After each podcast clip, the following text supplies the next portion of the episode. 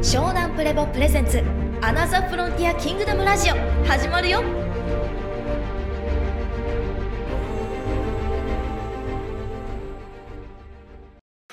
はい、えー前回のまあ SP ンペーシ一応社会が挙げてくれた復習のやつももう抑えてほしいし、えー宇宙史持ってる人は宇宙史のクロニクルのやつをまず出してほしくて、まあ、今ちょっと社会に書いてもらってますけどはい。えーじゃあねオーシャンから SP スペースピープルの印象はどうですか？学んでいくうちにどう変わってきました？このオンラインで学んでる時とはい。来てからの変化というかそれを聞かせてほしい。そうですね。あのなんていうかずっと SP って聞くとすごい遠い存在でかけ離れたものだったんですけど逆になんていうかすごい人間だなっていう。あの SP をステースピープルをどのようにこう理解してどのようにこの今21世紀の民としてどのように縁取れるかがどのように理解していくかがもう全ての根幹に宇宙経済を実践できるか否かはもうここにかかってると言ってもいいぐらいにすごい重要だもう重要すぎるぐらい重要なものなんですね。でここに至るためにいろんな学びの伏線を張ってきてようやくこの話ができるというとこが今アダムスキー学という皆さんが手に持っているテキストのものだったんですよね。でそもそも16歳の時にアダムスキーの初版のえー、と近隣惑星からの、えー訪問者という、まあ、第二惑星からの訪問者というのが、えー見つけてそこから始まってはいるんですけどまあこの今回のアダムスキー学というテキストは、まあ、アダムスキーの要は捉え方っていうのを、まあ、新しい側面で捉えることででまたは補足されてなかった情報を当てることでいろんな要は見えなかった意図がミッシングリンクがつながるようになっていますというのが大切な学びです。でやっぱり我々はレディオソニックスペースエコノミックラボとこう研究所とでも何の研究所としたら人体保持論と宇宙経済の研究所であってその研究してる要は意図っていうのは何かって言ったら宇宙経済であり、まあ、宇宙外交という話があったじゃないですか。で結局そのこのスペースピープルとのプロトコルというか形式を整えるために我々は学ばなきゃいけない宿題がたくさんあるっていうのがアダムスキー学のに、えー次ぐ我々に次ぐ1っていうところに書いてあるはずなんですね。でその中で我々が今こなさなければいけない宿題をこなしている民たちが地球にどれほどいるのかっていうとほとんどいない。そして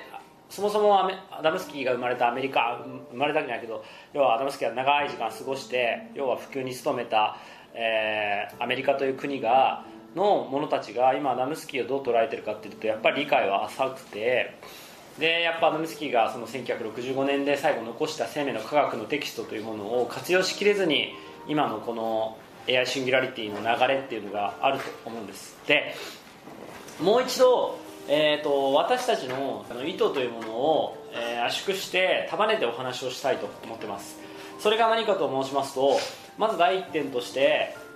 お金という問題を抱えている我々のこの貨幣主義で生まれた戦争経済のもとに生まれたという意味をもう一度理解しなきゃいけないんですよね。でこの前のエネルギー利権の話や宗教利権の話と全部やっぱり重なっていくわけですよ。で軍産複合体の話とも重なるわけであってそもそも前回の貯めていくつまり貯蓄の概念を与えられたことによって我々は何を貯める今貯めていると。何でした？えーっと一人称です。そういうことですね。はい。ちょっと今日はね冴えてないと。はい。一人称の 一人称をやっぱり貯めるということが我々の根底としてあってでここからが大切ですよ。すごい大事な観点があって何の授業をやるための場所ですかここは。授業ですよ。授業？じ授業ね。教育授業。教育授業ですね。教育授業ですよね。あ IT 企業を目指したわけじゃないですよね。はい。教育を起業していくってことであって教育事業を作っていってるわけですね。教育機関でもあるわけですよね。であのもう一度いきますよ。その戦争経済というものはなぜ生まれたのかっていうことをたどっていった時に結局ピラミッドの一番上は教育利権だったっていうことを話してるわけじゃないですか。で一番上にある教育利権というものを取られた状態で我々がどんなに要は頭重心の状態でああだこうだって解決策を考えてもなかなか要は突破できない壁がずっと何回も何回もあったんだってことをただただ辿ってるわけじゃないですか。でそこにこう答えを見出してチャレンジしていく者たちを D コードと呼んで、えー歴史としても聖書の解析としても皆さんにも提供したものもあるわけじゃないですか。最近釈迦クロニクルの話もしてますけど改めてこの教育っていうものが何を成してるのかってことをもう一度捉えなさきゃいけないですそれが何かというとなぜ教育をしなきゃいけないのかっていうことが大事だってことなんですよ。なぜなら SP インペーシにしろアダムスキーにしろ全て彼らが提供したのは教育なんですよね。教育。教育なんですよね。でなぜ教育を与えないといけないのかっていうことなんです。1個は。論点としては。なぜですかねキャップなぜこう我々よりもはるかに先進的な文明を築いている者たちは教育にこだわってつまり教えようとしてきてると。はでもそれを60年で拒んじゃったと。やらかしちゃったと。いやらかし教えなくていいと。はい。教わりたくないと。学びたくないです。でキノコマのやらかした問題の話では学びたくないよそんなことはと。なんで学びたくないって突っぱねちゃったんだ？怖かったなんで怖かったんだと思う？変わることがうん違うんですよ。これが元これがパラドックスというかある種ある種パラドックスで学んでないからなんですよ。学んでないから学ぶことの意味が分かんなかったし一人称消えるなんて怖くて耐えられなかったしはいこここなんですよ。一見こう矛盾したこと言ってるようだけどでも本質はこれなんですよ。学ばないから怖い。怖いから学ばなくなる。学ばないからもっと学ばなくなる。怖くなる学べない教わりたくない。つまりもう一度言います。答えはたった一つ。無知です。無知です。スペースピープルインペーシの話もそうだしアダムスキーの話なぜあなたたちと共に学び続けるのか。私はあなたたちに無知を諭したいから。私が16の時に気づいたのはこのアダムスキーの第二惑星からの訪問者の本の中で一番感じたことは我々私の親や自分より年上の人たちが全員無知だって感じたんですよ。無知なくせに知ったか知ってると。いいですか？なぜ教育授業を作らなきゃいけないのか。無知が我々を苦しめてるからなんですよ。ここがポイントですよ。無知が私たちを苦しめてるという自覚が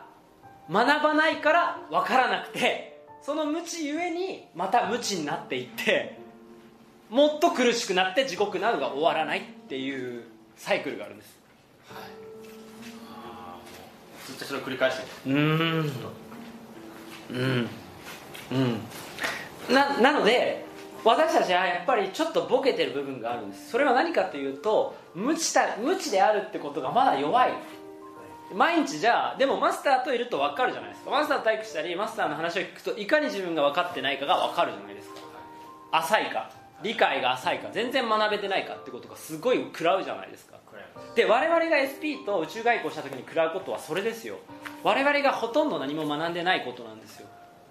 だから微笑んで見つめるのはそういうことであってまだまだあなたたちは学ぶことがたくさんあるんですよとほほっていう意味であってお前たちに読もうのももう今日も帰っちゃったけど出るとこ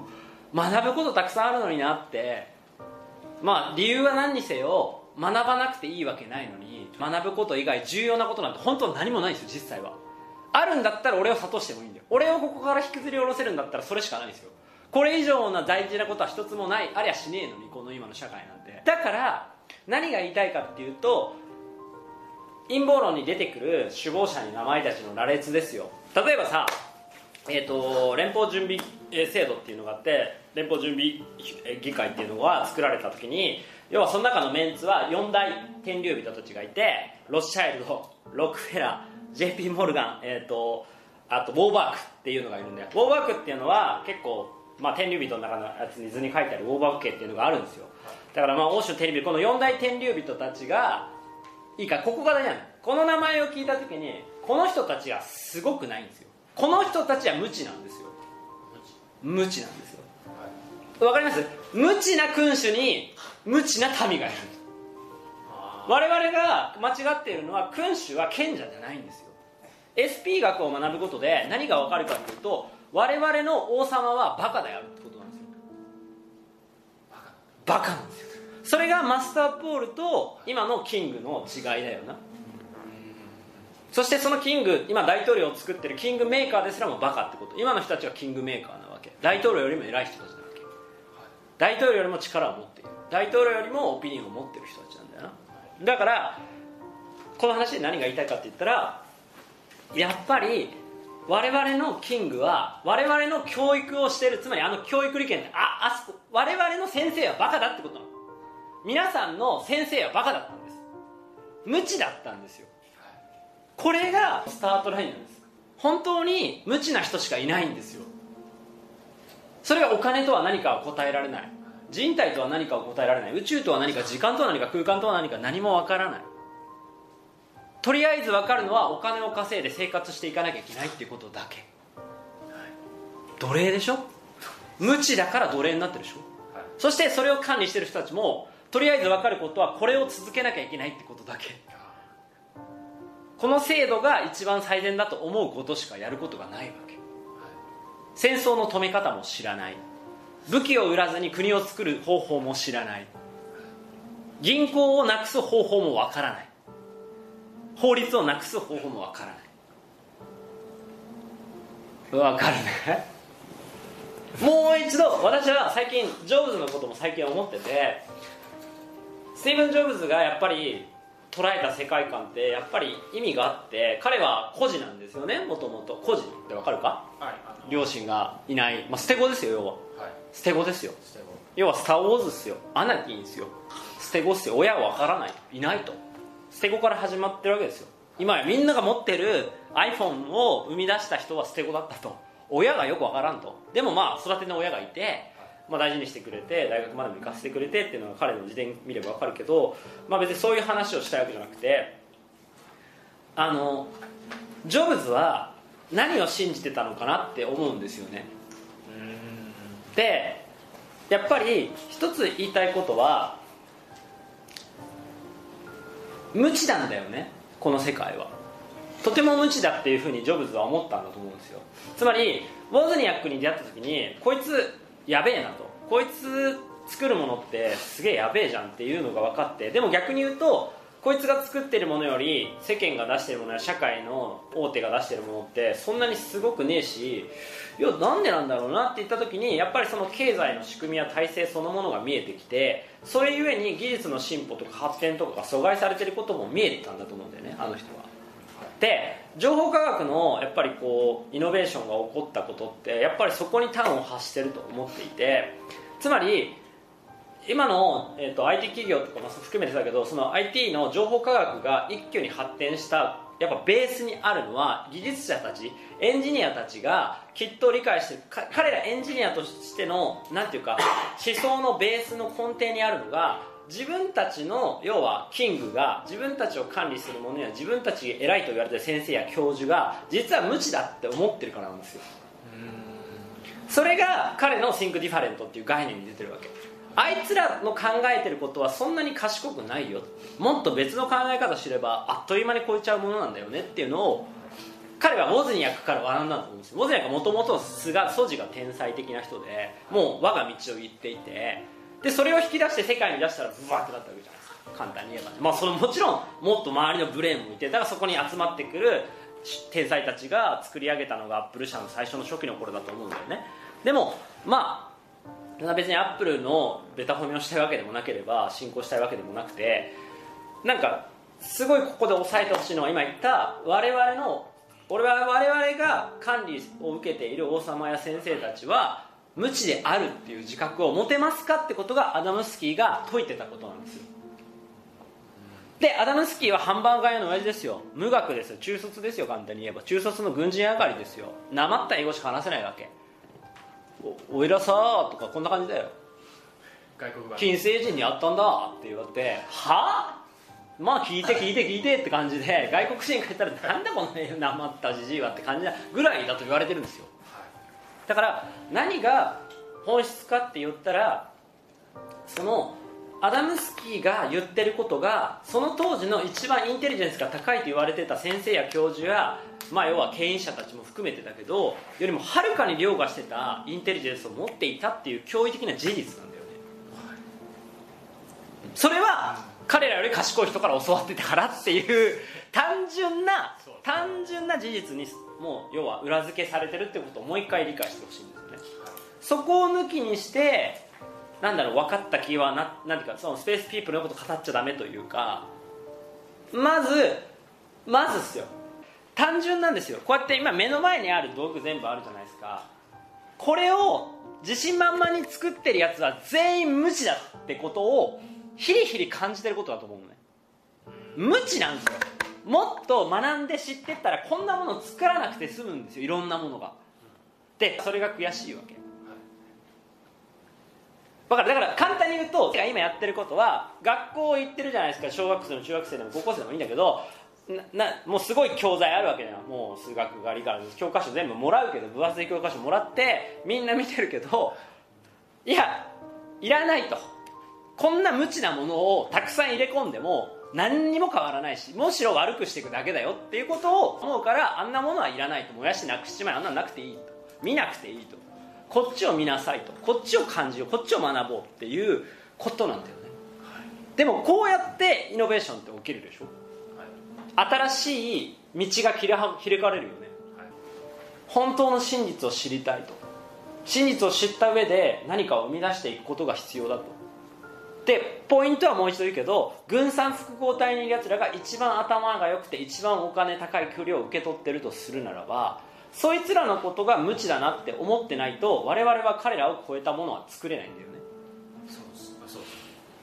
それを一番突きつけられるのが我々が SP について学んだ時なんです。よ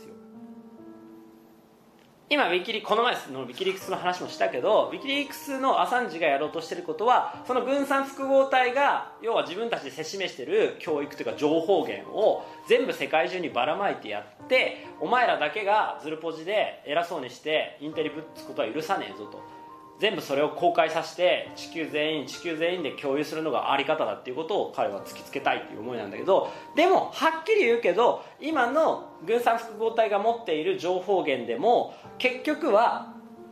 この生命の科学をベースにして探求して学んで考察したものではないからどんなに集めたところで結構たかが知れてるっていう部分もあるんですよ、だけどいっぱい重要な情報あるよ確かに。でその重要な情報が全部テクノロジーに関係することなんですよ。で皆さんが取り戻さなきゃいけないしすごい感じていることはやはりサイエンティスト科学者や技術者つまりね俺すっごい気づいたことがあってそのうんと我々の衣食住っていう住む場所と食べるものと着るものと寝る場所っていうある必要じゃないですか。でよく考えてほしいのは俺たちって職場がなくても死なないんだよね。だけどなきゃいけないのはまず食べ物でしょ。水でしょ。で寝る場所住む場所でしょ。で清潔に保つための洗い場でしょ。で掃除道具でしょ。でよく考えてほしいのはすげえまずこれだけあってもダメじゃないですか。何がなきゃダメ？本当に一番大事なのお金？関係性？いや人体なんですよ。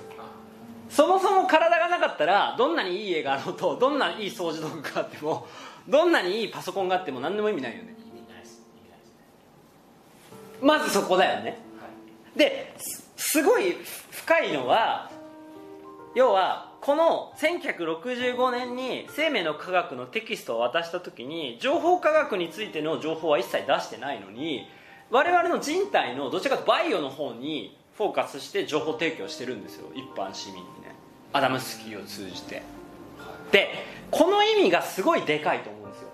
軍産複合体は今そのどちらかというとその情報科学をベースにした人工知能とか自動運転システムとかそれを軍事兵器に応用するロボットとかいろんなことを今やり始めてますけどバイオの方はそんなにまあ多分やってはいるんだろうけどあまりこうなんていうかこう直接利益に結びつくものがなかなか見つかってないんじゃないかとも思うんだよね。でそれが MK ウルトラとかで一旦終わってそれが SNS とかに要は応用されて今 Facebook の基準のものとか統計のやつとかデータとかも全部そこに持ってかれただけであって結局情報科学に多分押し込まれて心理学的なレベルで終わってる。つまり空間知能の活用というところにしか収束できなかったんだなっていうのはちょっと思ってる先生の考察としては。でこの今えっ、と軍産複合体がバイオにあまり意識を向けないつまり生命の核に意識を向けられなかったっていうのが実はすごい大きなポイントだなっていうのをすごく思ってるんですよ。で今気づかなきゃいけないことは今言った衣食住を満たすいろいろ技術とかテクノロジーってほとんどのものが軍産複合体ベースで作られたんだよね。で我々の目の前にあるものはほとんど軍産複合体のお下がりとしてもらってるわけスマホも含めて。居住施設も全部含めて。だから最高レベルのものは常に軍産複合体の基地の中にあるわけよ、通信システムにしろ要は掃除機にしろうんと乗り物にしろ教育にしろ全部がそういうことなのよ。軍部の最高機密のところに一番すごいものがあるっていうふうに考えればいいわけ。ででで彼らはそれを彼らの体で受け取ってるわけだけど彼らは今その体を自分たちのトランスヒューマニズムして今マイクロチップ入れてそれと融合しようっていう方向に進んでいっているわけだけどそんなことはアダムスキーの生命の科学では語られてないわけよ。いや私たちはマイクロチップ入れて要はこういうふうに機能してるんですなんて一言も言ってないわけよ。どちらかというとそういう話の筋じゃないんだよな。でここにやっぱりなんていうのこうなんていうのこう違和感を感じなきゃいけないっていうか気づくポイントがあるんだぞってことをすごく言いたいよね。言ってることが違うぞ。うん。でででな何が言いたいかっていうと大切なのは大切なのはなぜ人体断末理論にこだわってるのかってことを君たちはインプットミスしてませんかって話なんですよ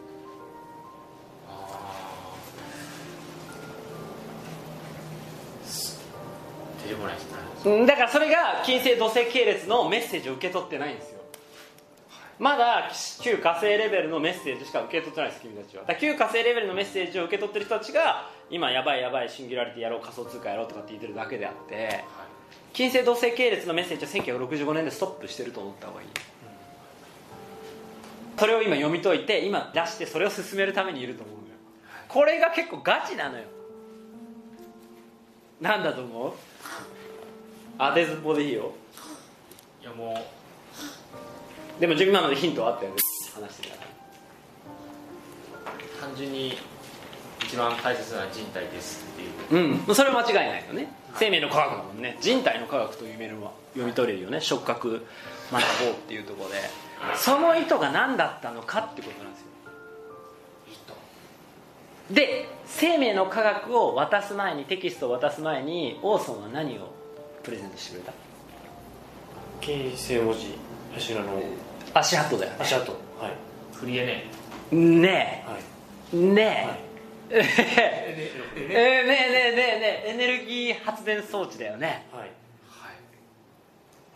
でしばらく取ってケネディ死にました。でラスト生命の覚悟を置いてきます。つ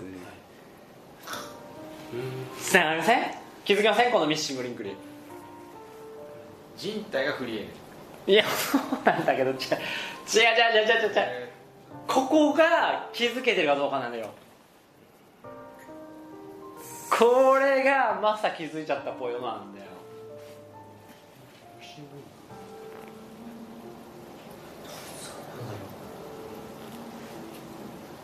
でこの問題でここにスミスがいないと。お金で貨幣主義に飲まれて帰っちゃってると、まあ、これがもうシンボルですよね、技術者がいない。うん、そう聞いないけどここがポイントなんです。つまり実は実はすごいポイントがあってえっ、と発明とかうんとつまり科学技術という概念が違うということ違う。んです火星で捉える科学技術と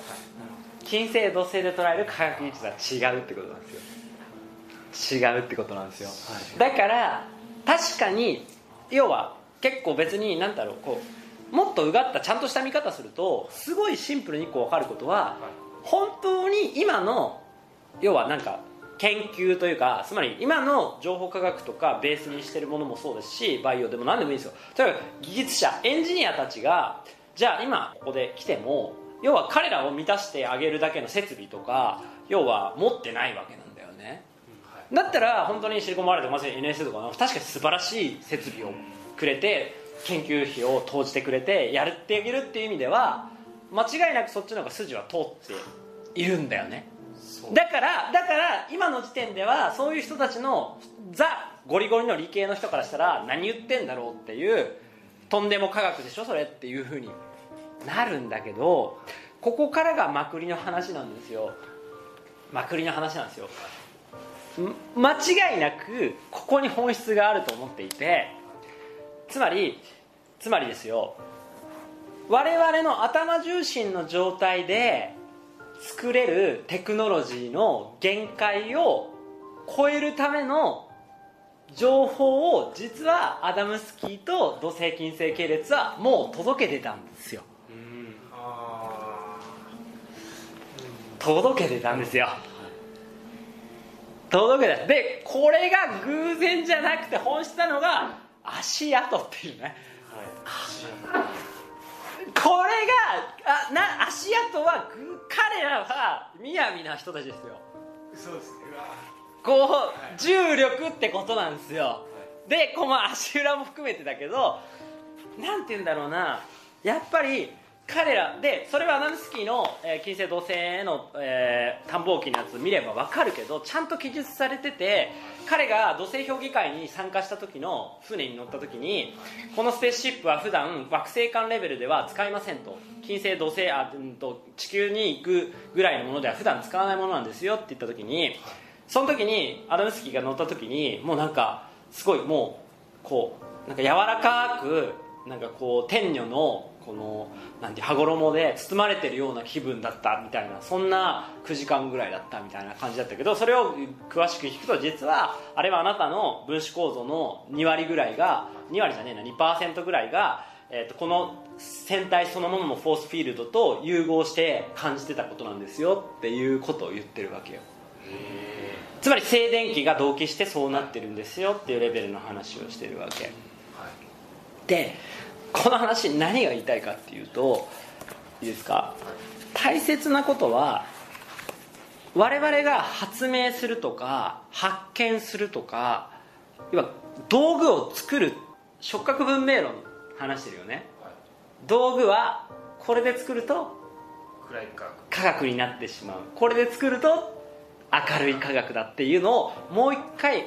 思い出してほしいの明るい科学者明るい科学エンジニアがたくさん生み出されるためにあるのね。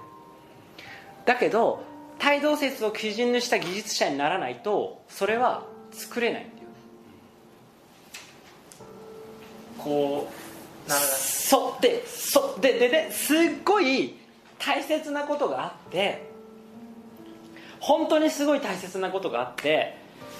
僕らが使ってる道具が普及すればするほど地球が痛めつけられてしまう理由というのは我々の体が分離した状態で作られるレベルの発明だからなんですよ。何度も言いますけど。